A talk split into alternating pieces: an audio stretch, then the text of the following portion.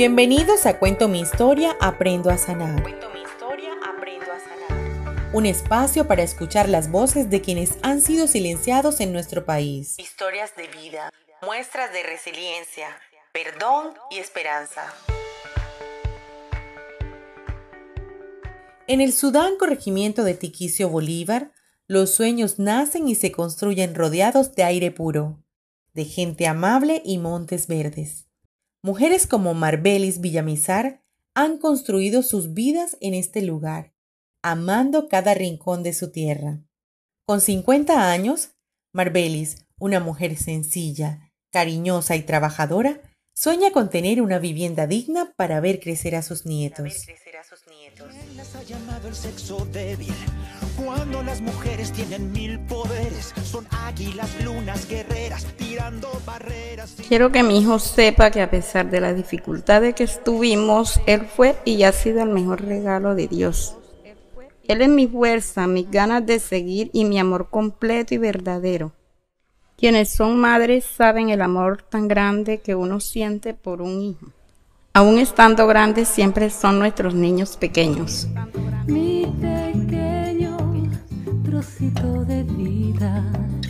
Es un ángel que viene a mí de La violencia armada impactó la vida de Marbelis cuando ella estaba embarazada. En medio de enfrentamientos, huidas y disparos, el pueblo aterrorizado empezaría a vivir las consecuencias de la guerra. Las consecuencias de la guerra. Para el silencio una palabra, para la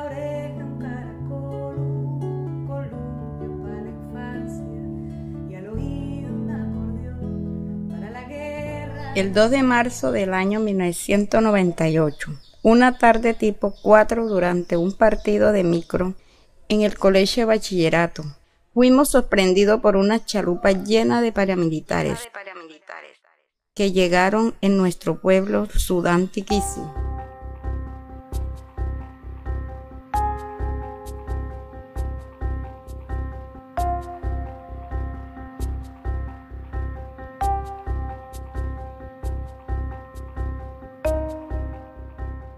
causaron mucho terror y zozobra. El miedo era único en ese momento, por lo que entraron sin medir distancia, atropellando a niños y a jóvenes, amenazando a todo el pueblo. Fue tan terrible que en ese momento se oscureció muy feo la tarde. Algo nos decía lo que iba a ocurrir.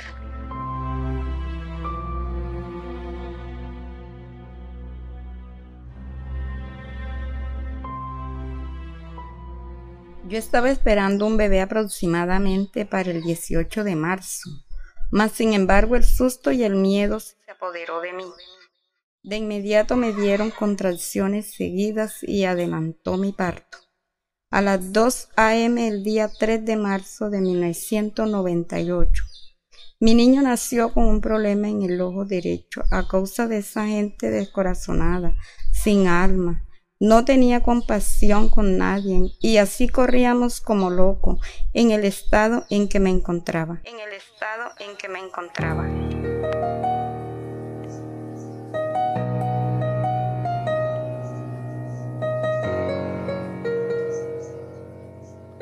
Para mí fue una experiencia negra.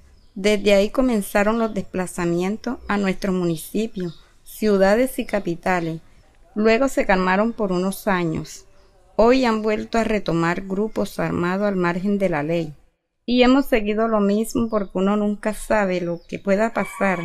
Cada vez más le pido a mi Dios Todopoderoso que aleje a esa gente de mi querido Sudán Tiquicio. Anhelo mi pueblo alegre, tranquilo, con una unidad y en paz.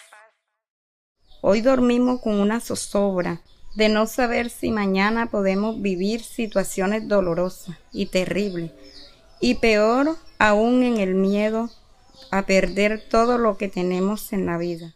La perseverancia me hizo perder los miedos y la fe en Dios me volvió fuerte.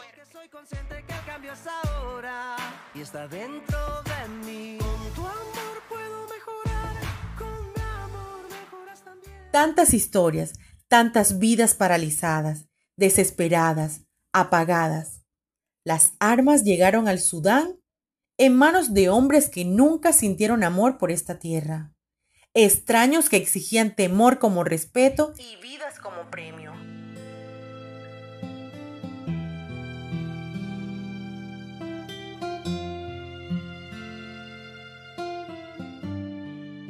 Sin embargo, no pudieron acabar con la fuerza de un pueblo que nació unido, ni con los sueños que atesoraba cada corazón. Marbelis aún sueña con ver al Sudán convertido en un corregimiento próspero, con una fuente estable de trabajo, donde la paz reine y el miedo desaparezca. Hasta que el diálogo sea la manera de resolver todas las diferencias y en los países no exista la opción terrible y trágica de la violencia. Si pudiera hablar ante todo el país, le diría que somos personas honestas, trabajadoras y serviciales, que somos tierra de paz, agricultura y pesca. Somos paz, amor y esperanza. Cada día soñamos con un mejor territorio para dejar a los niños que quieren y merecen un mejor país.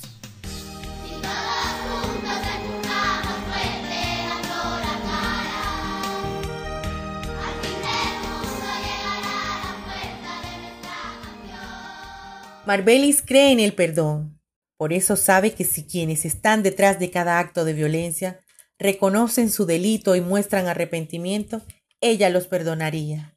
Los invitaría a reflexionar, a ponerse la mano en el corazón, a llorar por una tierra que también es suya. Por una tierra que también es suya.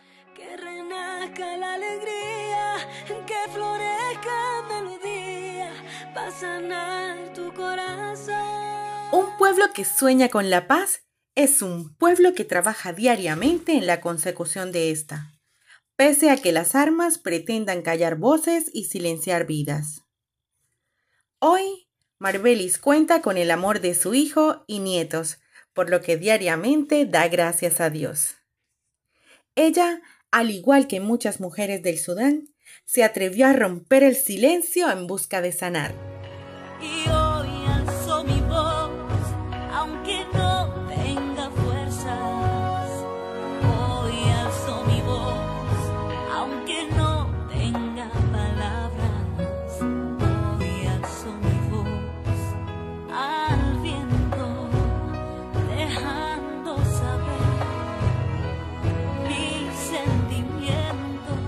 De esta manera llegamos al final de este episodio en Cuento mi historia, Aprendo a sanar. No sin antes invitarlos a acompañarnos en el próximo. Esperamos hayan podido conectar con la historia de Marbelis, que la compartan y logren reconocerse a través de su voz. espacio.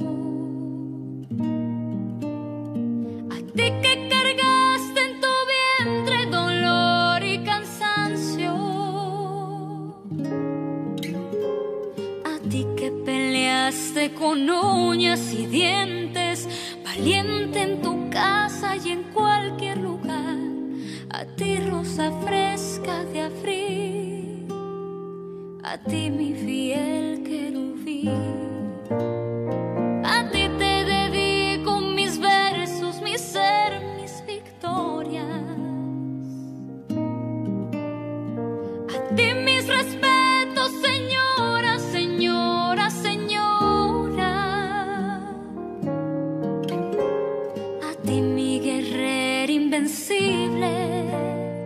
a ti luchador incansable, a ti mi amiga constante de todas las horas.